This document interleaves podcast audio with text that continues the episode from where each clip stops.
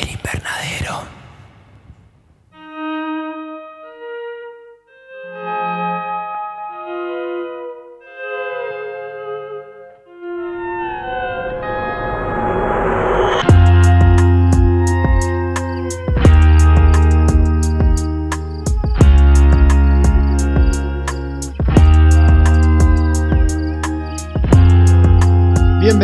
Al invernadero, final de temporada. Hoy vamos a estar haciendo un repaso de lo mejor del 2001, esta temporada que trajo de todos grandes debuts cinematográficos dentro del terror, películas muy locas, películas muy violentas, terror en todas sus formas, eh, grandes actuaciones animación. Hoy llegó el día finalmente de los premios El Invernadero y la gran pregunta, ¿quién se va a llevar el Invernadero de Oro? Lo que consideramos que fue la mejor película del año para nosotros y para ustedes, la audiencia que tuvieron la oportunidad de votar. Mi nombre es Jesús Allende. El mío es Alejandro Giribone postergamos un poco. Esto, la idea era que saliera a final del año, pero bueno, yo me contagié ese querido bicho del COVID que estuve esquivando durante tantos años, que bueno, por la pandemia fue un poco que, empezamos este proyecto y llegamos hasta acá, pero bueno, me tocó eso y demoramos, hoy estamos grabando por primera vez presencial, eh, así que bueno, preferimos postergar. Eh, el estreno del capítulo, y, pero poder grabar finalmente presencial, así que muy contento de haber llegado hasta acá, al formato que queríamos originalmente, pero que la pandemia nos, nos, postergó. Y acá estamos, ¿cómo, ¿cómo, te ves para estos premios del invernadero? Sí, la verdad que nos, nos, nos pasó a fin de año que, que, que te agarró COVID y la idea era que salga el 31, pero siempre es mejor que salga bien a que salga rápido. Entonces, bueno, nos, toca esta, eh, este capítulo eh, de mucha experimentación. Todas nuestras temporadas siempre fuimos cambiando y, adaptándonos sobre la marcha, así que esto no es, no es distinto. Y, frente a los premios, la verdad que hay unas ternas que las tenía muy seguro, esta es la película, y otras me costaron más, y como nos pasó el año pasado, creo que lo, lo más interesante no es qué votó cada uno, sino por qué votó, su, entre comillas, justificación, y me parece que eso es lo que, lo que va a dar fruto y también poder contrastar lo que es la diferencia con el año pasado con, con lo que votaron, votaron ustedes, la audiencia, así podemos por lo menos tener un panorama un poco más, más extenso. Y un año que arrancó un poco tibio en lo que es terror y ya para el final, ya llegando para diciembre, puso quinta a fondo y, y cada vez mejores películas tanto que casi ni quería que terminara el año porque la vara cada vez estaba subiendo más y fue de vuelta otro gran año para el terror, como lo fue el 2020, que fue el mejor año de terror en muchos, muchos años. Sí, pasó exactamente lo que había ocurrido el año pasado, que arrancamos mucho con archivo, películas viejas, películas desconocidas o países que nunca habíamos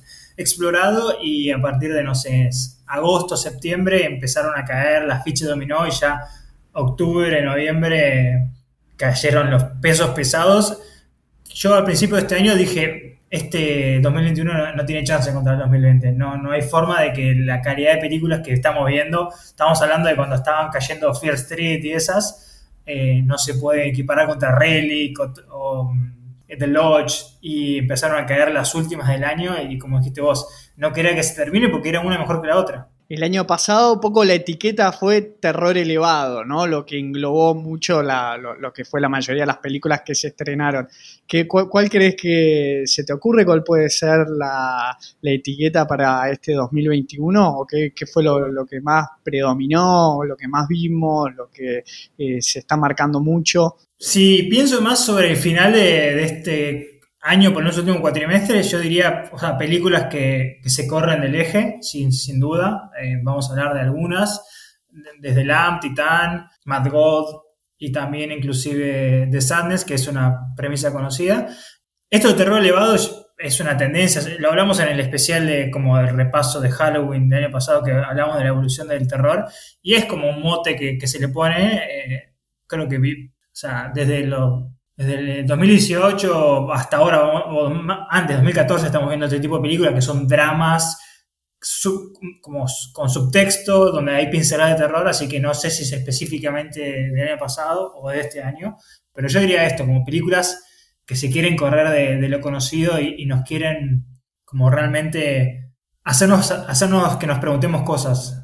Y eso gracias a que hubieron grandes debuts, vimos eh, muchas películas de, directores con, con, por ahí trayectoria en otros lados, más en la parte de edición, producción, o bueno, tenemos el caso de Phil Tippett, que se dedicaba más a la parte de animación y por fin se animó a dirigir su primera película. Pero claro, esto es el golpe fresco de nuevos directores que por ahí no tienen eh, una, qué sé yo, hoy en día a nosotros nos gusta mucho Ari Aster, ya tiene una carga Ari Aster porque hay determinadas expectativas de lo que nos van a traer sus películas, o Robert Eggers, ahora que se está hablando muchísimo de Northman, que ya viste tiene una trayectoria que si bien son directores bastante nuevos dentro de todo y dentro del género, este año que hayan habido tanto debuts y muy buenos es lo que te trae eh, ideas nuevas como es esto y que, se animan y que van empujando un poco el límite cada vez más. Entonces, por ahí la pregunta era difícil, qué es lo que engloba todo el cine de este año,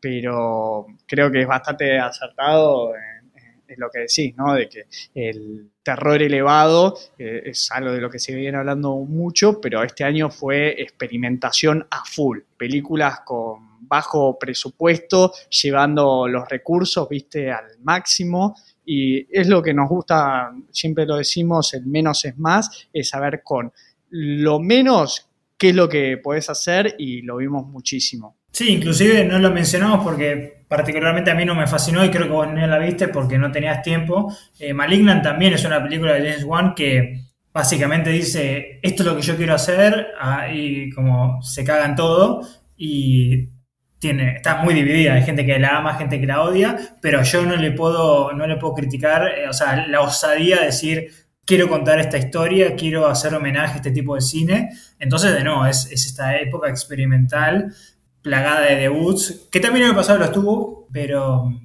que es lo que más nos gusta, ¿no? Poder empezar a poner pins en el mapa a futuro. Y también lo que nos pasó particularmente a nosotros como podcast, no tanto como el año, es que el año pasado medio casualmente, tuvimos una primera temporada mucho más asiática, eh, muchas películas de Japón, muchas películas de Indonesia, y este año, por cuestiones de, los lanzamientos, no algo que buscamos, eh, fue mucho más europea. Y con países de Europa que no estamos acostumbrados a ver, como Hungría o Georgia, entonces eso me parece que es súper curioso basta igual del cine homenaje, yo siempre critico, me encantan las referencias dentro del cine de directores que homenajean a otros directores o películas o géneros, pero por suerte esto también de tener ideas nuevas es ver películas que no solo están homenajeando a un género que, ya se quedan, bueno, después podemos hablar de eh, Last Night in Soho, que recae bastante en eso, pero entonces tenemos las etiquetas de nuevos directores, cine europeo, y veremos cuál será el año, el año bueno, ya estamos en 2022, cuál será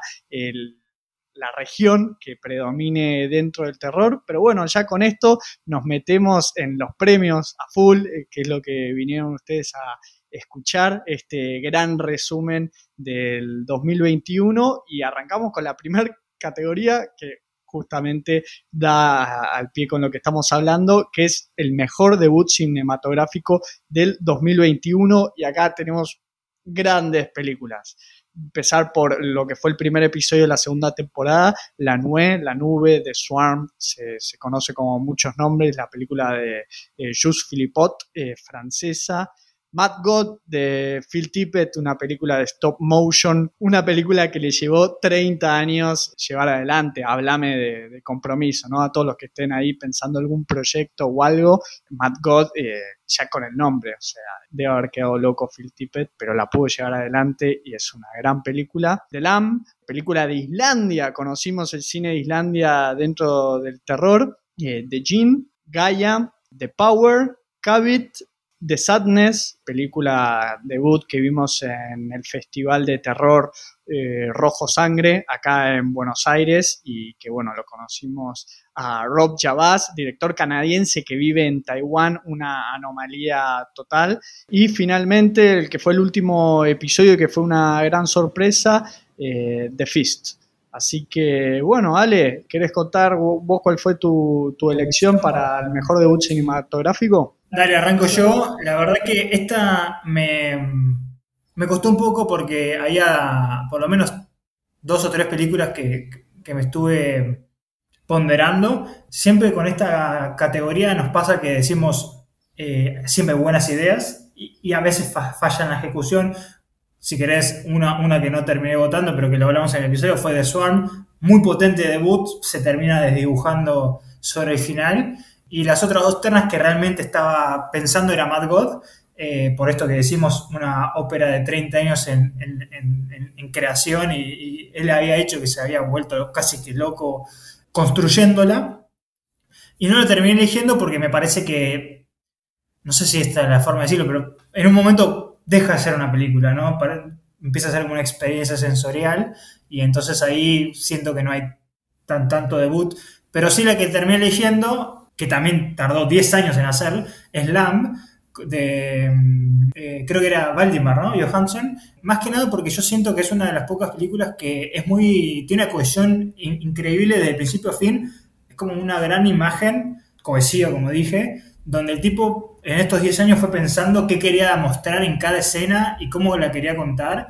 Y su debut es, fundamental, eh, fundamentalmente correcto y potente, y ni hablar las actuaciones y bueno, cómo se corre de lo normal con, el personaje de, de, Ada. Así que mi, voto es para Lamba.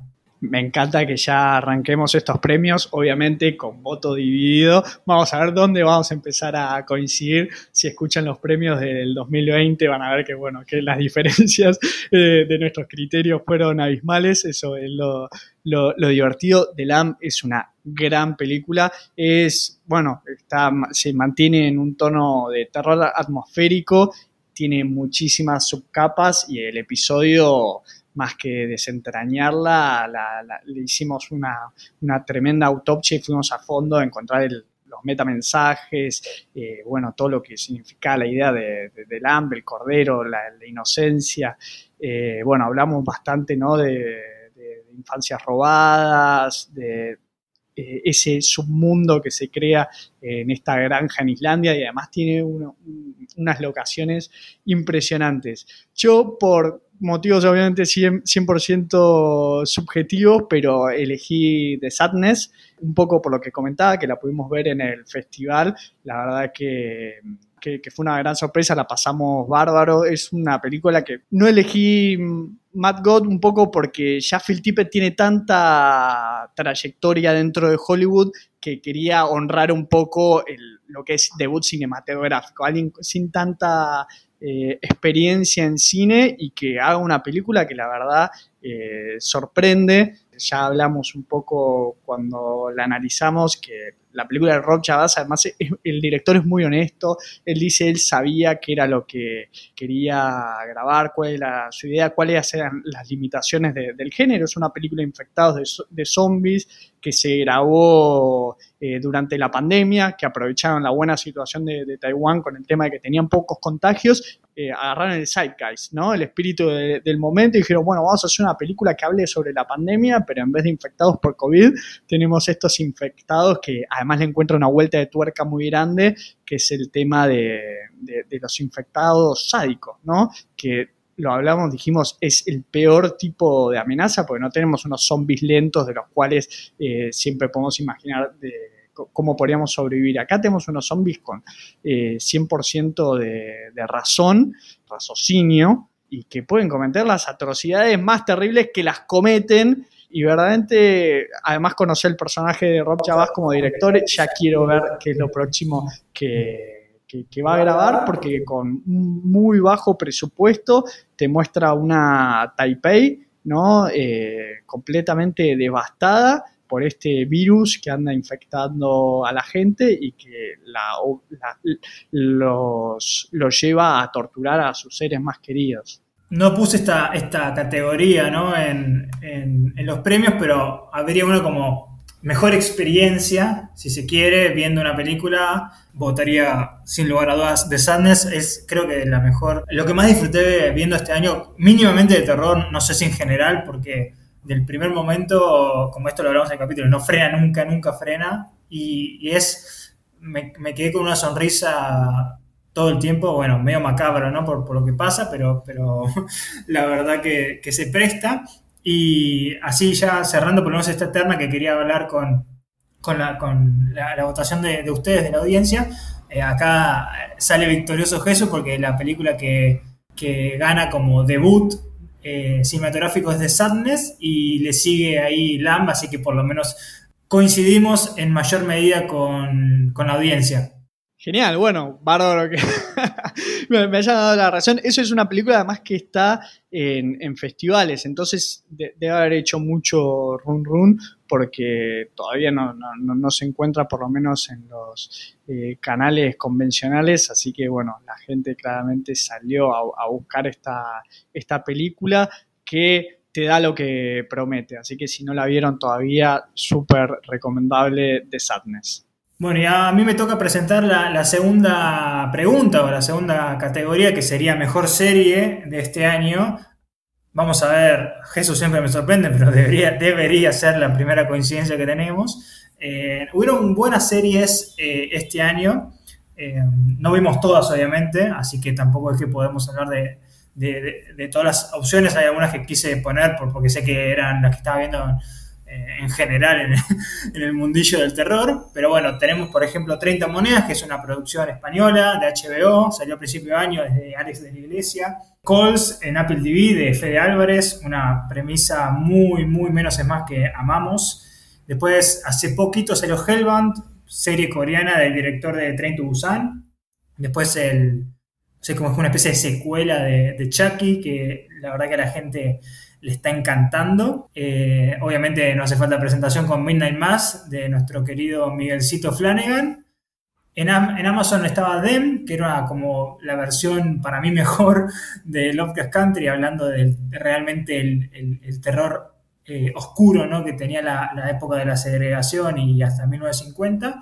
Y una que agregué hace muy poquito, que todavía no terminé de ver, eh, se llama Yellow Jackets, que la verdad que también es muy buena. Así que esas son las ternas y le doy la palabra a Jesús para que nos diga su votación.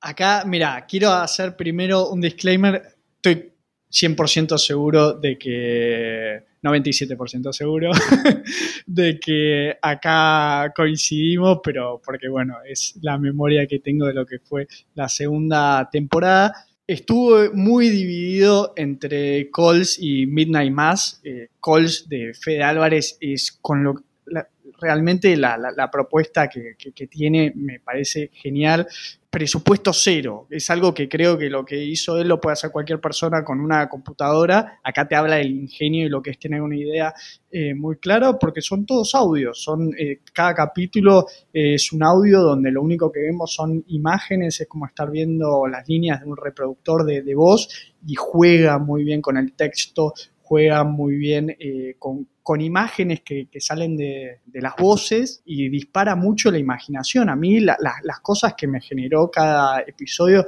hay uno que es, tienen todos mucho, algunos son devastadores, otros tienen un toque de, humor negro que me pareció genial. Hay un episodio donde es, son dos vecinos, eh, no me sale el eh, We Need to Talk About Pedro o algo así, que tiene un vecino chileno y, y vos te imaginás toda la situación de la persona que está yendo a buscar plata, lo del vecino, que, vive enfrente, cuando cruza la calle, cuando la llama la novia, cuando, bueno, tenés de todo, tiene viajes en el tiempo. Vayan a verla, el que no, es, es, un podcast visual, es, eh, sería la manera de, describirlo, porque si bien es todo audio, aporta muchísimo la imagen, si bien no vamos a ver ningún tipo de, actuación o, locaciones. Entonces, eh, verdaderamente lo que te puede hacer con la imaginación es muy poderoso pero no fue mi, elección. Acá sí me voy con Mike Flanagan por mis motivos son varios.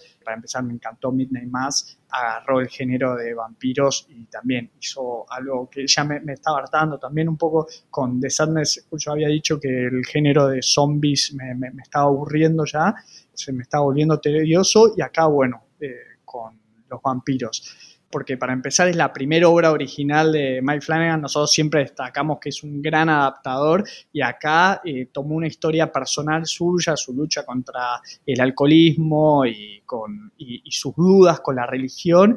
Y nos dio una serie que te da mucho para pensar, que cada capítulo te deja te deja con ganas de, ver lo siguiente, pero también te pide a veces algún eh, descanso. Ahí escuchando una entrevista de, con él en un episodio que es, muy clave, eh, Netflix tiene como un está diseñado que termina de ver un capítulo y ya ah, te da muy poco tiempo y ya te salta al siguiente capítulo. Y él tuvo que luchar bastante con la dirección de Netflix porque pidió que en un episodio, cuando saltaran los créditos, demorase más en salir, ¿cómo es esto? El siguiente episodio porque justamente quería que vos quedaras escuchándote ese audio de lo que acaba de suceder y, te pasa eso, terminas de ver el episodio y, no puedes ni apagar ni, ni, querés saltar al otro episodio, necesitas seguir escuchando, es como que te deja en un tono que, a nivel dirección es de las cosas más espléndidas que, vi, por lo menos dentro de, las series, y me gustó que haya luchado contra los directivos de Netflix para cambiar algo que es propio del producto Netflix Sí. Bueno, acá, como bien vaticiné y, lo reconfirmaste, es nuestra primera coincidencia también con, la audiencia. No hay ninguna sorpresa, por lo menos para mí, aunque Chucky dio pelea ¿eh? en, general. Yo voto por todo lo que dijiste. Em, de nuevo, tampoco esta categoría no, no existe pero si, si fuese el mejor producto del año donde se puede englobar cualquier tipo de, de obra de, terror, sea el libro que leíste que salió este año, serie o película, yo creo que lo mejor que, que consumí este año de terror es, es Midnight Mass, inclusive más que cualquier película porque me parece que está exquisitamente escrita, es un director y es un escritor que para mí cada vez es mejor haciendo lo que hace, cada vez escribe mejor, también adapta mejor, sabe cómo darle esos twists a estas obras clásicas de la, de la literatura gótica, por lo menos en las series de, de Haunting, ¿no? Como ese producto. Pero toda esta, esta experiencia muy personal que yo, nosotros vimos la película, la serie y después leímos como este ensayo que él puso en Blade Disgusting y te hace recontextualizar y como reapreciar mucho más la, la serie. Entonces yo creo que es lo mejor que viene el año en general y en términos de series, obviamente es la mejor serie que viene el año. Y lo voy a volver a decir, la actuación de Hamish Linklater, que me voló la cabeza. Lo teníamos el hermano bobo de, New Adventures of Old Christine. También creo que estaba en Café Society de Woody Allen, que es un personaje así como eh, un joven millonario y un poco insoportable y lo tenía muy encasillado como en, eso, en esos personajes y la primera escena que aparece en Midnight Mass, dije, no, porque me, está, me estaba encantando la serie y, ya verlo a ese actor eh, me, sacó y no, digo, no, no, no, hay forma de que pueda conectar con, con este personaje porque lo tenía muy asociado a otros personajes y es una actuación que no solo fue deslumbrante, sino que creo que es además el personaje que más me gustó de, toda la serie. No sé si, todavía al día de hoy no sé si su personaje era un villano, si era un antihéroe, si era el héroe, si era un fanático. Es, tiene un personaje que, tiene un montón de, variantes y todo por la, la gran actuación de él. Y Mike Flanagan, que casteando, es un, eh, mismo castea siempre a, su mujer Kate Siegel, que es una gran actriz, no ni, siquiera es nepotismo, es eh, la verdad que todos los personajes que hace ella en sus películas, bueno, una película y después el resto de, las series, como Blind Manor y Hunting of Hill House, y siempre, y acá en Midnight Mass, hace siempre personajes muy distintos, así que con Mike Flanagan es un gran casteador, consigue unos repartos y saca lo mejor de, de sus actores. Y dicho eso, bueno, ahora entramos a la próxima categoría, que es lo que nosotros llamamos Monster Design, o diseño de, criaturas. Acá sí vimos para una paleta de colores para, elegir porque van mejorando los efectos y, de vuelta eh, felicitamos también el regreso de, los efectos prácticos para muchos de ellos. Así que los ternados son The Jin, de la película The Jin, que son estos... Eh, estas ánimas o espíritus del desierto que tienen mucho que ver con la mitología islámica, el demonio azteca en No One Gets Out Alive, Clickers en Gaia, Candilla, de la película del mismo nombre, homónima, Candilla, eh, El Ángel de Midnight Mass, eh, El Ángel o Vampiro, acá tenemos, eh, fueron las grandes discusiones y polémicas analizando la serie. Después Ratma, que está, es este dios rata que está en la cápite de Storm de VHS 94, la antología de VHS, de la, que también fue un debut director de Chloe Okuno. Y después tenemos Cyborg, que también del segmento VHS de The Subject, que dirigió el gran Timo Tallanto, el director indonés. Después The Ramman, que sería esta especie de fauno, cabra, sátiro de Lam, que aparece en los últimos, los últimos minutos de la película. Y por último, el Wendigo de Antlers. Así que, Ale, yo antes de dar mi, elección, ¿vos querés decir cuál fue el mejor Monster Design para vos? Sí, eh, acá, bueno, yo sé que no hayas visto muchas de estas películas. Lo que tiene bueno esta categoría es que realmente no tenés que verla. O sea, es como, hasta sería más pura la, votación solo viendo las imágenes en el formulario. Esta me costó bastante porque creo que, como dijiste vos, hay muchos, hay muchos diseños muy buenos. La, la vuelta de, no sé si la vuelta, pero el resurgimiento de, los efectos prácticos y, en combinación de, los efectos visuales y obviamente en, estas películas chiquitas que saben esconder las deficiencias presupuestarias, eh, se me complicó, pero dos palabras. Hail Radma.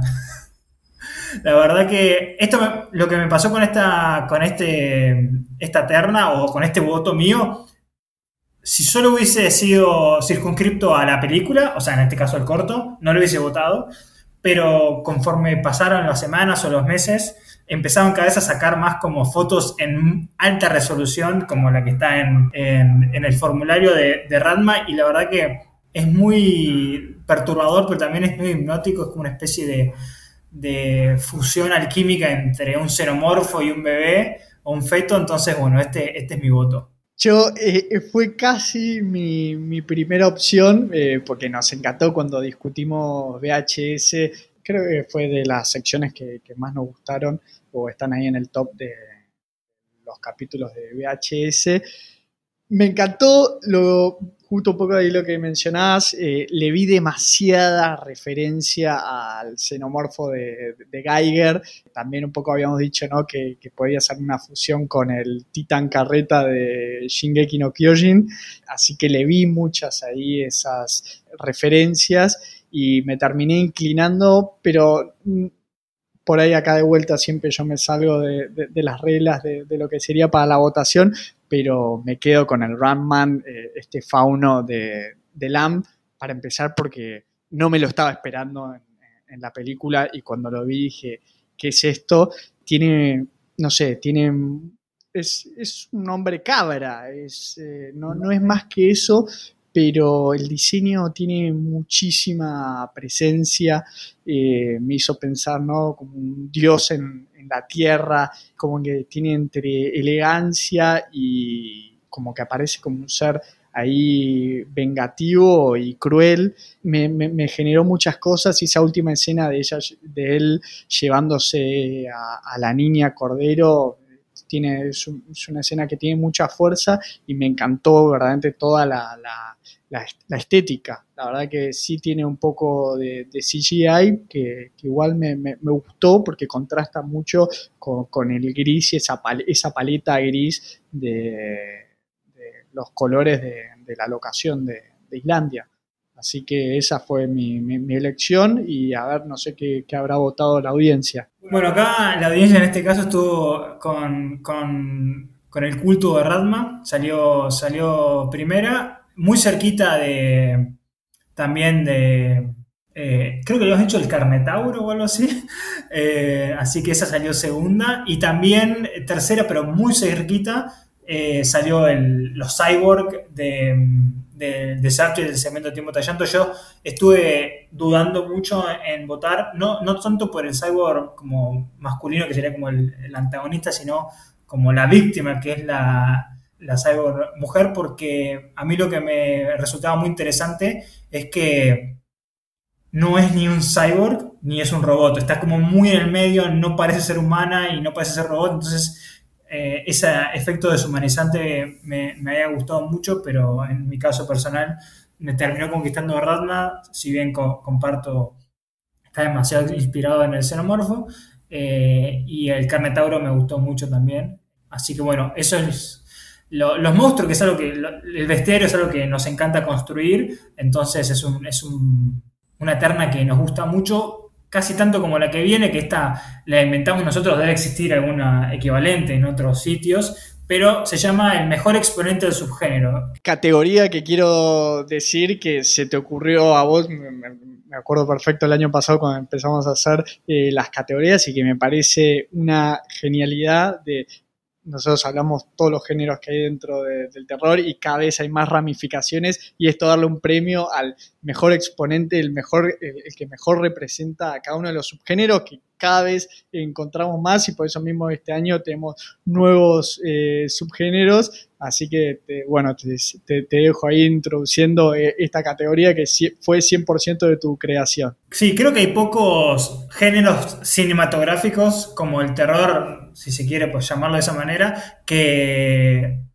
que son como un diagrama de Venn donde en realidad hay como características, hay muchas de, de estas, si querés, ternas que son más características en los subgéneros, pero es muy difícil en el terror decir, bueno, esto es sobrenatural, porque algo sobrenatural también puede ser folk horror, o algo de survival también puede ser eh, home invasion, eh, que creo que es lo que más eh, nutre al género, porque todos se apalancan de, obras anteriores, pero bueno, las ternas son a VHS 94 representando antología, a Gaia, la película sudafricana representando lo que se llamará como terror ecológico o eco-horror. Acá también podríamos haber puesto a The Fist. Eh, Till Death, representando a Survival Horror. Después, uno de los géneros que más me gusta, que es el folk horror, siendo representado por The Medium, la película tailandesa. Animación, que acá más que un género sería una técnica, pero no podríamos no mencionarla. Tenemos a Mad God, lo que sería infectados o zombies, como quieran llamarlo, con la taiwanesa The Sadness, eh, horror comedy con la noruega The Trip, después tenemos a The Stylist representando el slasher, acá podrían haber puesto también Halloween, pero bueno, no la vi, así que no la elegí, y por último, eh, respetando no solo el cine nacional, sino al terror psicológico, tenemos al prófugo. Así que bueno, hecha la presentación de todas las eh, opciones, te dejo la palabra. Esta estaba difícil, ¿eh? no, te voy a mentir que hubieron muy buenos exponentes de cada uno de sus subgéneros. Yo me terminé inclinando por el stop motion, la obra que hizo en, eh, Matt God, eh, Phil Tippett.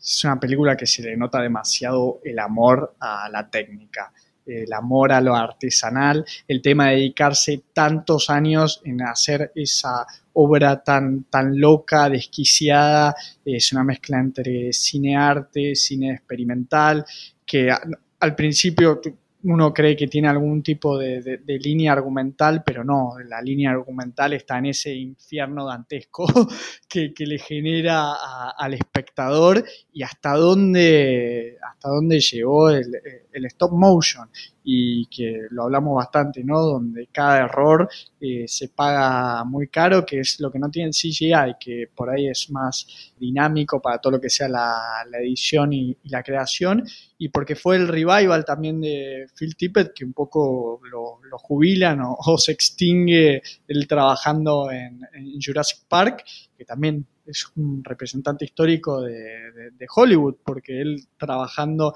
y todos los dinosaurios de Jurassic Park iban a ser en stop motion y él estaba a cargo de, ese trabajo. Y ahí rompió un ingeniero loco que consiguió Spielberg, que empezó a diseñar el tiranosaurio Rex con CGI y hizo un gran tiranosaurio Rex que luego mezclaron con animatronics y él pensó que, bueno, que era el final de su carrera y aún así estuvo trabajando en la parte de lo que es eh, el movimiento de, los dinosaurios, eh, aún con, el CGI, porque es una persona que sabe captar el movimiento como nadie y ahora nos entregó esta película que se vio sobre todo en festivales donde viene a decir, acá estoy, no estoy muerto, el stop motion está más vivo que nunca. Sí, la verdad que lo que hace Mad God es, es de otro planeta. Es la película que más me estimuló visualmente. Eh, la verdad que digo, no sé qué estoy viendo, pero dame más de eso. Lamentablemente no la elegí. Creo que a la que elegí, más o menos vos estuviste explicando en, tu elección que por debut, porque fue The Sadness, que en resumidas cuentas es agarrar posiblemente el género o subgénero más trillado, que está como ya aguado a tal punto que carece, ya tiene que ser comedia porque ya ni siquiera da miedo y, volverle a dar un, soplo de aire fresco y llevar esa violencia y brutalidad que, creo que pocas veces la habíamos visto, bueno, obviamente es en, muchas de, las obras de Timo Tallanto porque es un exponente de cómo utilizar la violencia y, y el frenesí. Entonces yo creo que elevar tanto a un subgénero tan gastado como el de los zombies infectados para mí eh, es superior a la obra titánica que hizo Mad, este, Phil Tippett de Mad God, que vos pones pausa en Mad God y, es como un infierno de Dante perturbador pero hermoso. Eh, así que bueno, mi voto eh, termina siendo a The Sadness y también el de la audiencia, aunque esta como vino un poco más tarde, no votaron tanta gente, así que no es tan representativa, pero creo que las dos son, me parece, las... Si no hubiese elegido una, elegía la otra. Y de Sadness, bueno, se llevó entonces el voto de la audiencia muy, muy, muy, muy merecido ese voto. Y, con esto entramos una categoría que me encanta, que es el plot twist, que es la, sorpresa, que es lo que buscamos generalmente en el terror. Podríamos ponerle el premio Shyamalan también. Está ternada acá y yo te... Old, eh, no, no se lleva mi voto, pero es gracioso que, bueno, que eh, un director que se caracteriza por, por darnos estos golpes de trama, justo haya estrenado una película este año y esté también ternada, pero bueno, es premiar a esa película que nos trae una sorpresa, que sea justificada y que tenga algún tipo de coherencia lógica con, con, lo que estaba contando, ¿no? Porque a veces tenemos unas películas que tratan de justificarse solo por el plot twist. Pero bueno, dicho eso, los ternados que tenemos, ya mencioné, la primera es Old de Shyamalan, de Night House, acá eh, película de David Bruckner, que, los que para los que no saben es el creador de las antologías de VHS y acá bueno, es su propia película con una gran actuación de Rebecca Hall, después de Block Island Sound, Oxygen, y la última ternada en plot twist es Last Night in Soho, que es la última película de Edgar Wright, el director, bueno, ya lo conocemos de Hot Fast, Shaun of the Dead, eh, Baby Driver y tantas otras películas muy reconocidas. Así que, Ale, haceme el honor de decirme cuál fue el mejor plot twist. Acá también tengo una intuición de que debemos haber coincidido, no sé si con la audiencia, pero por lo menos entre nosotros. Sí, yo creo que acá pasa lo mismo. Eh, mi, voto es para The Night House, porque la verdad que las otras ternadas o los plot twists son medio o inconsecuentes o realmente salen de la nada para ser resueltos en, esa misma nada, en sus últimos minutos. Y lo que tenía The Night House, que es una película increíble, ya de por sí tiene un misterio muy interesante apalancado por una performance de, otro nivel.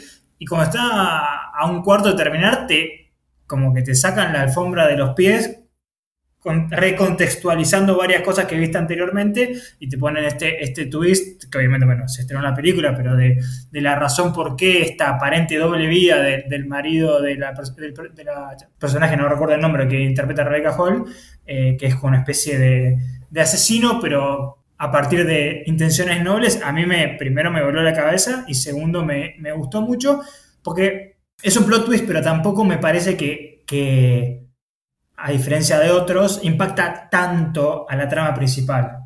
Entonces creo que es muy interesante desde ese punto de vista. A mí eh, The Night House de vuelta, sí, es, también es mi voto sin duda, eh, un poco por todo esto que estabas diciendo. No es una película que particularmente me haya dado miedo, pero sí, sobre las partes que más me asustaron fueron jumpscares, que creo que, está bien, eh, a veces juega con, el sonido que te, lo suben así de golpe y me parecieron bastante a traición, pero fue tirando semillas durante toda la película sin que te dieras cuenta. Yo no, no, entendía bien para dónde podía ir esta historia de esta mujer en luto que un poco va descubriendo que su marido es un monstruo. Eh, va, va como captando distintos indicios donde eh, tratando de entender a qué se debió el suicidio de, de su pareja y poco la, máxima del que busca encuentra y cada vez se va poniendo más turbio y ahí está eh, el, terror, ¿no? En este personaje lo que eh, significa eh, las monstruosidades que hacían, un poco eso de, las máscaras en, la sociedad, ¿no? De cómo uno por ahí no, no, no conoce del todo a nadie, es, es casi una, realidad. Y este plot twist que está anclado en, bueno, un poco la justificación de este monstruo, ¿no? Que en nombre del amor se pueden hacer tremendas cosas, eh, grandes atrocidades, que a la vez un poco lo humaniza y no, ¿no? Es el amor llevado al extremo, pero entiendo que, había amor eh, en esa pareja, ¿no? Es, por un ser querido estar dispuesto a hacer todo, y cuando digo todo, eh, acá es, eh, encaja bien la palabra, porque su pareja, la verdad que hizo cosas tremendas en pos de salvar la vida de, de su mujer, este personaje que interpretó Rebecca Hall. Sí, la verdad que a mí lo que más me gusta es la, en general es la ambigüedad en, los personajes y acá nunca podés terminar de decir este es un villano o, directamente es un héroe, eh, así que me parece que es, es el mejor plot y seguramente hubieran otras que no están ternadas, pero porque no se me ocurrieron o no las hemos visto. Eh, la audiencia eh, está coincidiendo muchísimo con nosotros en general, hay algunos votos también para eh, la de Alexandra Ya, que es eh, Oxygen. hay un twist muy importante de Melody Laurent, que es muy parecido, no te quiero spoiler porque no la viste, pero al twist de Meander, que tiene que ver con eso. Así que la verdad que, que estamos casi en, en, en sintonía 100%. Ahora vamos a una que va a costar, ¿eh? yo te lo voy diciendo que va a costar, porque si algo tuvo este año, además de debuts increíbles, fueron actuaciones increíbles, pasando por eh, Agatha Russell en Titán, la doble actuación de Thomas Mackenzie y Anna Taylor-Joy en Last Night in Soho, bueno, Erika Rivas en El Prófugo, Talento Nacional, eh, Ersa Dewey en, The Dijin, que es un, niño actor que actúa muy bien, Meryl Laurent en, en Oxygen, Numi Rapaz, a quien este podcast banca mucho en Lamb, eh, Rebecca Hall en The Night House.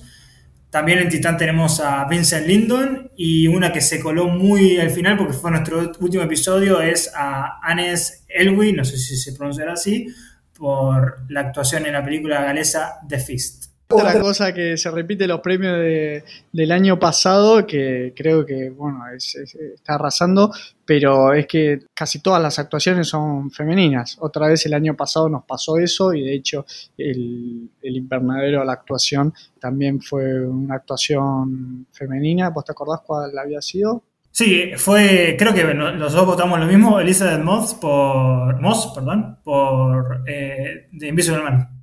Y este, salvo la actuación de Vincent London, el resto, que fue una gran actuación, de Vincent Lindon, perdón, eh, que fue una gran actuación en Titán. Así que, bueno, veamos qué, qué votó cada uno. Y en mi caso, mirá, se coló por la ventana porque fue el último episodio que hicimos, pero mi voto va para Anselwi, el personaje que hace en The Fist, este eco-horror, un personaje que, que representa la furia de la naturaleza, la inocencia, tiene... Es un personaje que me extrañó muchísimo al principio porque no sabía si iba a ser una película sobrenatural o no, al principio juega mucho con eso eh, la película y arranca con este personaje que está como en shock, anestesiado, casi no habla, un poco es un poco similar en ese sentido al personaje de Agatha Russell en Titán, ¿no? Que tiene poco diálogo y aún así transmite muchísimo y eso te, habla, ¿viste? De, lo que es una gran actuación. Y vamos viendo los cambios, ¿no? De cómo esta fuerza de la naturaleza se va volviendo más violenta, más cruel y más, ¿cómo es esto? No me sale la palabra, eh, más impredecible. Y todo esto lo, resumió muy bien Ans Elwy, que es una actriz que yo hasta este momento mm, desconocía. La verdad que acá me, sorprendo porque pensé que íbamos a estar bastante más eh, en concordancia. Mi, mi, voto, que lo mencioné justo hace poquito, es para Rebecca Hall en, en The Night House. Yo creo que lo que hace esta actriz, que es una actriz que yo particularmente conocía de vista, he visto un par de películas, pero nunca me pareció ni, particularmente buena ni particularmente mala, pero lo que hace en esta película, como para mí y lo hizo Elizabeth Moss el año pasado, es ponerse la película en, sus hombros y elevarla, porque es, diría que el único personaje que, tiene diálogo y que tiene un, como un arco y un crecimiento y vos podés ver el, dolor y el duelo y, cómo lo trata de procesar. Eh, yo creo que lo que hizo Rebecca Hall en, esta película es eh, la actuación de su vida, por lo menos de su carrera hasta este, hasta este estadio, todavía le falta mucho, Así que mi voto, que está a la par de, la audiencia, es para Rebecca Hall.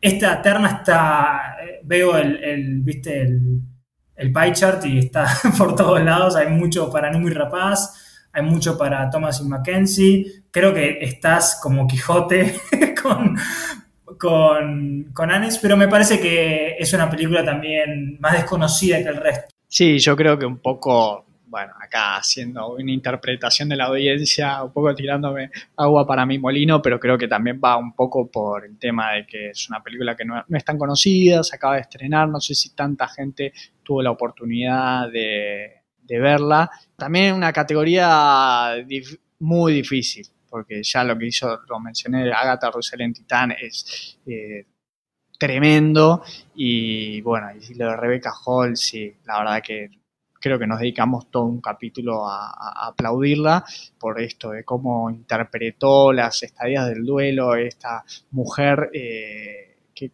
no, se permite llorar la muerte de, un ser querido y tiene esta furia contenida y, hasta dónde puede llevar esa, esa represión de, sus emociones. Y también hace un trabajo muy físico. Sé que es una categoría que está muy difícil, cada vez se está elevando más la, la vara también imposible no mencionar la Numi Rapaz, que Numi dámela siempre. En, eh, What Happened to Monday, que tuvimos siete Numis, eh, eh, fue, increíble. Acá la tuvimos por dos porque la pudimos ver en The Trip y también en Lamb, donde hace dos personajes completamente distintos. ¿no? En The Trip hace una mujer muy frívola y dispuesta a casi todo, no diría todo porque creo que el personaje de Lars era mucho más sádico que el de ella.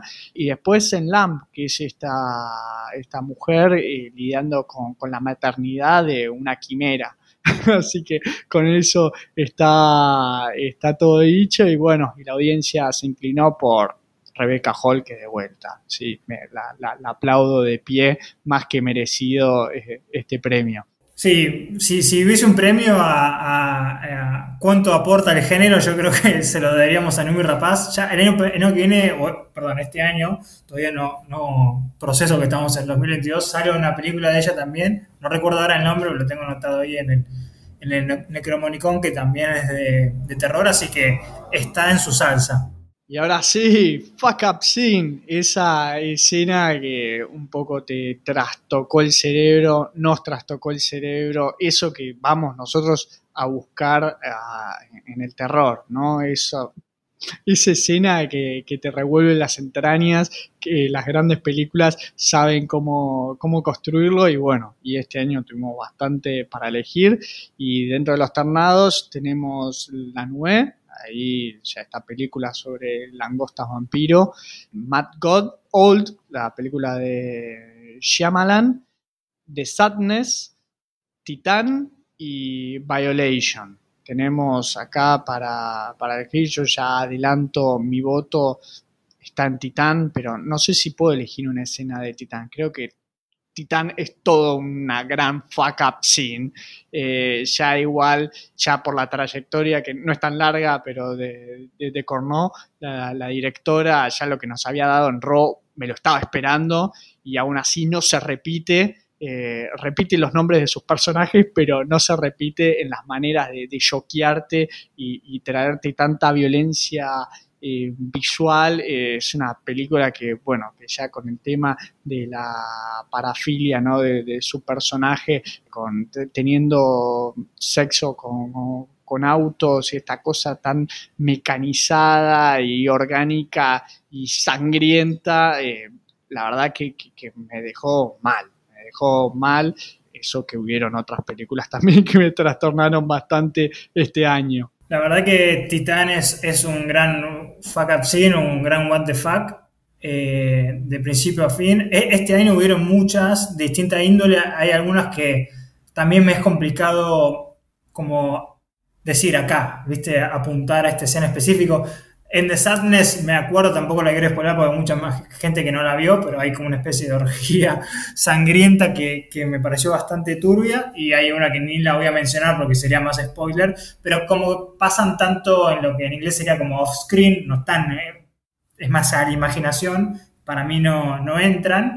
Y la que yo voy a elegir, concuerdo con Titán, que es bastante fuck up, es la escena en la nueva, la nube de Swarm, cuando a la protagonista la están fagocitando todas las, eh, las langostas, eh, que me hizo acordar muchísimo a una película que nos hizo pasar un rato muy feo, que es eh, In My Skin o Dance Mapo, la francesa de Marina Levan. Así que esa escena donde está dando su vida, su vida, su cuerpo para, alimentar a, a esta familia de, primero de langostas y segundo su familia real, me pareció muy, muy fuck up. Esa es mi voto. Sí, además una película que podríamos categorizarla como animal horror, pero que hace lo mismo que en Candyman, ¿no? Que la materia prima tenemos muy, salvo lo que sería la nube en sí, que era esta nube de, de langostas, que esas sí estaban hechas con CGI,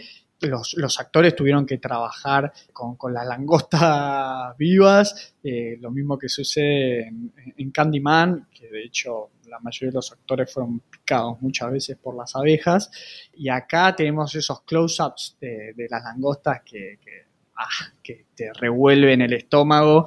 Eh, tenemos una escena de, ¿no? de la protagonista de que le salen como unas larvas del brazo y a mí son esas escenas que tengo que mirar para, para otro costado, así que también muy, muy bien elegido esa terna. Y el voto de la audiencia, obviamente no podría ser de otra manera, Titán. Eh, a mí se me ocurren dos o tres eh, momentos específicos de, de fuck up, sin ni hablar del el, sexo, pero bueno, yo también había visto una película francesa también, se llama Jumbo, que está medio como basada en una historia real de una mujer que se enamora como de una, eh, un parque, como una ¿cómo se llama? Estos, estas atracciones, un parque de atracciones, vale redundancia, que gira. Entonces, bueno, ya estaba un poco más asimilado con esta parafilia, pero creo que sobre el final ese nacimiento de este neohumano me parece que es bastante, bastante turbio. Eh, pero bueno, cerrando el voto de ustedes, la audiencia, tenemos a Titán primera y The Sadness eh, casi a la par de, de la 9 con, en votos. Así que creo que de nuevo estamos más o menos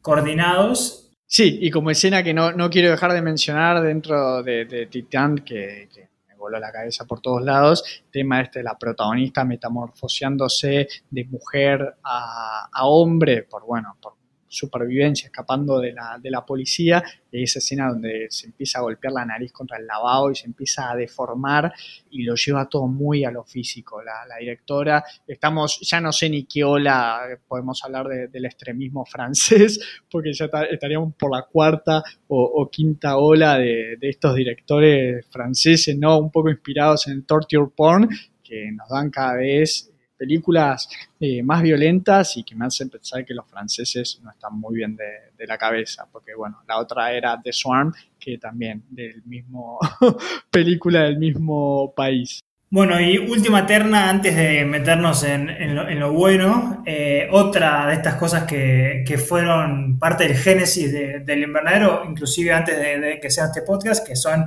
las survival skills, nosotros puntuábamos a las películas entre uno de estos criterios, que son básicamente cómo los personajes sobrepasan las amenazas a las cuales son enfrentados, a veces son físicas, a veces son más psicológicas, a veces son sobrenaturales, y es algo que siempre vamos anotando mentalmente. Así que mm, este año no tenemos tantos, pero, pero hay cosas interesantes. Para empezar tenemos a Dylan, que es el personaje, el niño, es un niño mudo, eh, que está en The Dijin. Para los que, el que no vio, Dijin es una, es una película que este personaje pide un deseo, como todos sabemos en el terror, siempre el deseo viene con un costo y aparece este, este genio malévolo que lo quiere matar y él es, escapándose en un cuarto muy chiquito, en un departamento muy chiquito. Después tenemos al personaje encarnado por eh, Melody Laurent, que es Elizabeth en Oxygen, básicamente un personaje que está encerrado en una cabina, creo que medio como criogénica y que se despierta. Eh, así que ahí ya tenemos toda la claustrofobia necesaria. El personaje encarnado por eh, em, Megan Fox, que es Emma en Till Death, de nuevo un personaje que está atado al cuerpo muerto de su esposo y se tiene que escapar. Y la dupla, acá no me pidan el nombre de, Lars, pero bueno, Lars eh, en The Trip y obviamente Numi Rapaz también en The Trip. Estos son nuestros eh, potenciales eh, supervivientes. ¿Cuál es tu voto, Jesús? Qué retro volver a hablar de Megan Fox, creo que Jennifer Body, ¿no? Era la, también película de terror, creo que desde ahí que no, la veía y bueno, la tenía en Transformer, pero bueno, fue un poco su rival al actoral o no se me viene a la cabeza ninguna película eh, que valga la pena mencionar los últimos años de, su filmografía, así que bueno, la felicitamos por volver al ruedo. Acá voy a ser honesto, la mayoría no, de, las ternadas no, no, las vi, así que no tenía mucha, mucha opción para elegir, pero por lo menos tenía así eh, voto dividido dentro de una misma película que es en The Trip, que es, es una película de survival horror, así que es un gran exponente del género y tenemos estos dos personajes que son odiosos, detestables, esta comedia negra, eh, están locos, los escandinavos realmente eh, este año pesaron bastante fuerte en el invernadero, eh, fue una linda sorpresa, yo tuve la, oportunidad de, vivir un tiempo en, Dinamarca, así que creo que, capté un poco esa oscuridad que, tienen los escandinavos. así que bueno, mi voto en este caso va para la pareja, que tenemos Lisa y Lars, pero dentro de estos dos, de esta pareja, me voy a inclinar por Lars, porque sí es claramente, siempre lo decimos, ¿no? El premio al Survival Skills no es el premio al mejor amigo, es el premio del que está de ser, el que está dispuesto a hacer cualquier cosa para, para sobrevivir. Es generalmente es un personaje 100% egoísta y Lars es, ah, es un personaje que, es, tan cobarde, es tan patético, es, e, es realmente un gusano y que, consigue sobrevivir gracias a lo patético que es, que verdaderamente lo único que le importa es, es, es sobrevivir tiene un pequeño arco de redención al final de la película, pero siempre te queda la duda de si va a volver a traicionar o no, y fue lo que me pareció tan genial de su personaje. También a mí lo que me pasó con, esa película era como, en parte es una comedia, comedia negra, muchos de los elementos de, supervivencia o, en poder sobrevivir están como hechos para, para, la sátira, para el chiste, entonces no, no, la, no la pensé, pero habían dos películas acá que básicamente están como diagramadas para, para, estar en ese subgénero, que serían, bueno, Death y Oxygen. Yo me termino eh, abocando al personaje de, de Melody Laurent, que es Elizabeth en Oxygen, más que nada porque, bueno, es el, tipo de, supervivencia que me gusta cuando es más claustrofóbica, si bien, bueno, vos no la viste, pero es muy parecida a esa película de Ryan Reynolds, que es Buried o Enterrado, aunque acá hay un momento como ella está esta cámara criogénica y hay una inteligencia artificial como que puede ir charlando, entonces ahí le saca un poquito de tensión. Pero bueno, todos los, los y vueltas que termina teniendo el personaje para, para sobrevivir, y bueno, hay un twist que tampoco lo quiero, no quiero spoilear, es, es, mi voto, no, tampoco, no quiero explayar demasiado porque no la viste. Y acá también tenemos un, una votación dividida, hay mucho, bueno, capaz también de Trip ya divide, ¿no? Porque hay gente que votó a Lisa, hay gente que votó a, Lars, pero gana Oxygen por muy poquito, es como un un 30-30 ahí por, dando vuelta por todos lados. Eh, y después tenemos únicamente a Lars. O sea, es Oxygen, después Lars, segunda, segundo voto, y después está partido en, las otras películas.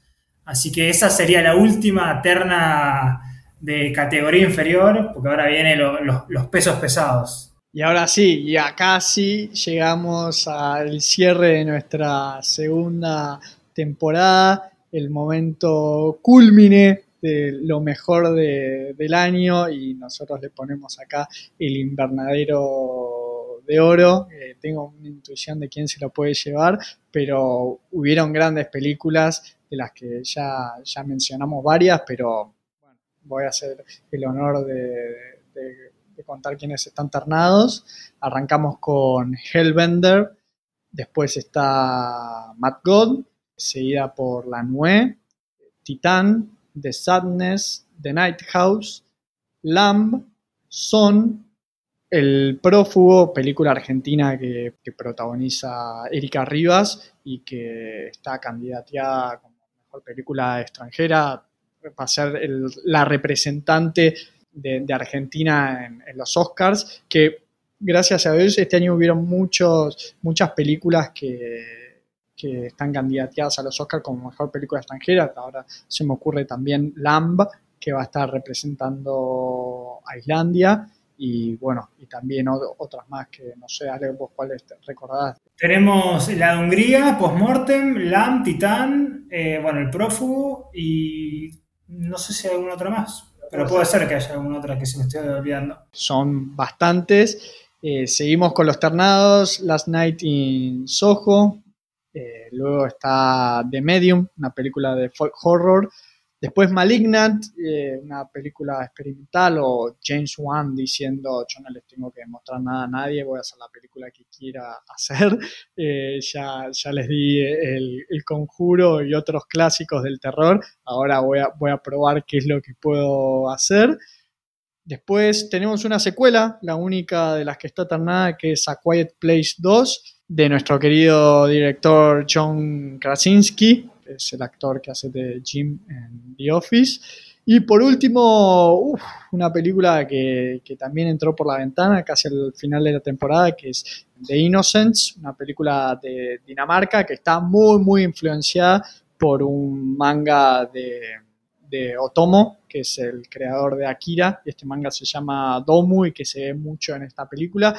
Así que estuvo también, como el resto de las categorías, muy, muy difícil elegir. Así que Ale te va a dar el honor de que digas primero para vos a quién le corresponde este año el invernadero 2021 de oro. Gracias Jesús, la verdad que ahora voy a decir mi voto, pero solo adelantando un poco la audiencia, creo que es la, la, terna más dividida.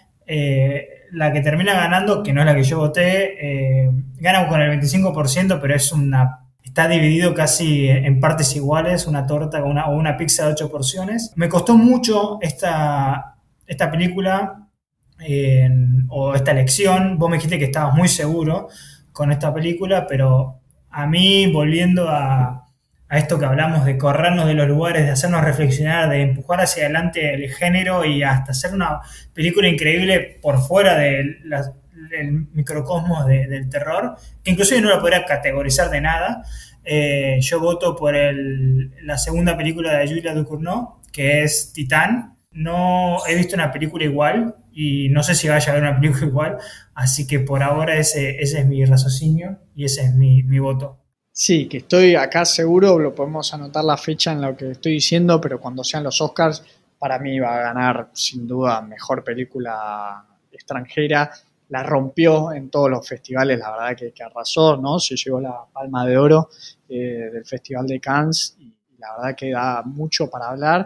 Es otra de lo que decimos, ¿no? Que vimos mucho este año, un montón películas que tienen una premisa tonta, ¿no? Por, por decir, como si te tengo que decir el plotline o el storyline, en pocas palabras, de qué trata, decís, no hay chance de que vea esa película, ¿no? Una mujer que tiene relaciones sexuales con automóviles eh, y aún así tiene una profundidad y una manera de, de, volarte la cabeza impresionante, que es un poco también lo que sucede en, La Nue, ¿no? Una película de langostas vampiro, que sí, no, no, hay chance que vea eso y, encontrarse estas películas que, que, te explotan la cabeza. Pero ya, ya creo que por todo lo que hablamos lo, adelanté, mi voto va para Matt God, que alguien como Phil Tippett se haya, le haya dedicado tanto a revivir el género del stop motion. Y una película que, es para, para, creo que analizar cuadro por cuadro, que la, al verla en un festival la vi una vez y ya no podía volver a verla y, me, sucede muy poco de querer volver a revisitar una, película de terror y sobre todo después de tan poco tiempo desde que, que la vi y ya me, muero por volver a verla, a ver qué, cosas nuevas le encuentro. Hay muchas cosas a las cuales prestarle atención y no puedes verlo todo en, un mismo momento. Está sucediendo todo este, este infierno, es un, eh, es, un paseo, es una, atracción turística de Disneyland. Por, por, el mismo infierno, es eso, el director te lleva y dice te voy a acompañar, te vas, vas a, a conocer lo que es la tortura, el dolor y, con bueno, un montón de, interpretaciones que le pueda hacer uno a lo, a lo, que está viendo y que me hubiese gustado que tuviese una, trama eh, argumental que, que, no la tiene, pero que claramente va a ser una película de, culto. No, no, no, me gusta decir mucho porque me parece casi hasta aterillado, pero creo que en este caso se, se justifica de que vamos a Mad God es una película que, va a ser una película de, culto, sin duda. La verdad que yo tenía esta película como mi, opción, me parece que hasta la semana pasada, eh, no, no, casi que sin dudarlo por, por esto que decís, de, un estímulo visual de, ya lo dije con, con Titán, pero realmente nadie vio algo como, como Mad God, lamentablemente si, no pudieron verlo, porque la verdad que muy poca gente la pudo ver por el el Festival de Mar del Plata, donde, la vimos, y si querías algo de tras bambalinas, también nos costó un poco el episodio que le hablamos, el especial de Stop Animation, eh, de Stop Motion, porque es una película complicada de, hablar y más si la viste hace una semana, que como nos había pasado, pero la pasión, vos estás viendo una película que es, brota amor, brota pasión, cualquier cosa que haya tardado 30 años en hacerse y que le haya llevado casi al, borde de, la locura es, digna de, elogio, así que hubiese sido mi, opción. La verdad que esta a mí me costó mucho en general, porque, por ejemplo, The Night House también me gustó muchísimo, eh, The Innocent me gustó muchísimo, pero me, me era muy difícil terminar de discernir, che, esta va, esta no va. Así que igualmente quedo satisfecho con nuestras opciones. La audiencia está por todos lados. Eh, termina ganando Nighthouse eh, con el 25%, pero también hay un doble empate entre Malignant y Titán, o sea, como la experimentación más, más cruda. Por un lado tenemos algo que es muy meta y es muy, voy a hacer una película de cine B con mucho presupuesto, y en otro, en otro lado tenemos a Titán que es, no sé, quiero hablar sobre hacia dónde puede ir la humanidad, eh, así que me gusta en ese sentido eh, que, hayan sido por lo menos las, los segundos puestos de, la audiencia. Y con esto concluimos con tristeza, alegría, sentimientos encontrados. También eh, hablamos de películas experimentales, también nuestra primera experiencia grabando de forma presencial que la verdad que, me llevo, me llevo una muy linda sensación. Eh, una temporada que arrancamos quizá un poco tarde, pero que el terror también arrancó tarde. Entonces creo que estuvo en sintonía con lo que fue el sentimiento de esta segunda temporada. Felices de también anunciar que va a haber una tercera temporada. Ahora nos tomamos un muy merecido descanso del terror, pero los esperamos el año que viene para mucho, mucho más terror y espero que hayan disfrutado con nosotros porque es algo que hacemos a, pulmón y corazón que nos encanta hacer y cada vez la audiencia está creciendo, nos escuchan en muchísimos países y nos acompañan en que es estos viajes por los distintos países, conocer los miedos de, cada cultura y encontrar esas, eh, más que de encontrar, ¿no? De excavar, desentrañar estas tumbas y de los distintos significados que, puede tener eh, el terror más allá del miedo en sí. Ale, ¿nos querés recordar nuestras redes? Sí, nuestro Instagram es eh, Invernadero Horror, así que ahí nos van a encontrar, obviamente, que, hayamos terminado la temporada, no quiere decir que vamos a dejar de, interactuar con ustedes o, de estar ahí, vamos a frenar, como, dijo Jesús, probablemente menos, menos tiempo al que nos tocó la temporada, pero tenemos pensado hacer también directos, ahora que estamos un poco más relajados, y también vamos a volver cuando, cuando el terror nos acompañe, porque como bien dijiste, eh, casi que nos, nos esperó, porque al principio de año no había tantas cosas y ya sobre la mitad em, empezó a, a ver, así que siempre estén atentos a, nuestro Instagram, que nos, pueden contactar, nos pueden sugerir y, los esperamos con, muchas ganas para la nueva temporada o, o en el interín.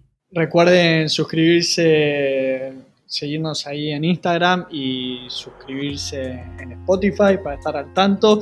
Vamos a volver, esperemos que este hiato sea más corto que, el anterior. Los esperamos para la tercera temporada del Invernadero que sigue creciendo cada vez más. Mi nombre es Jesús Allende. El mío es Alejandro Giribone. Hasta la tercera temporada. Chau, chau. Chau, chau.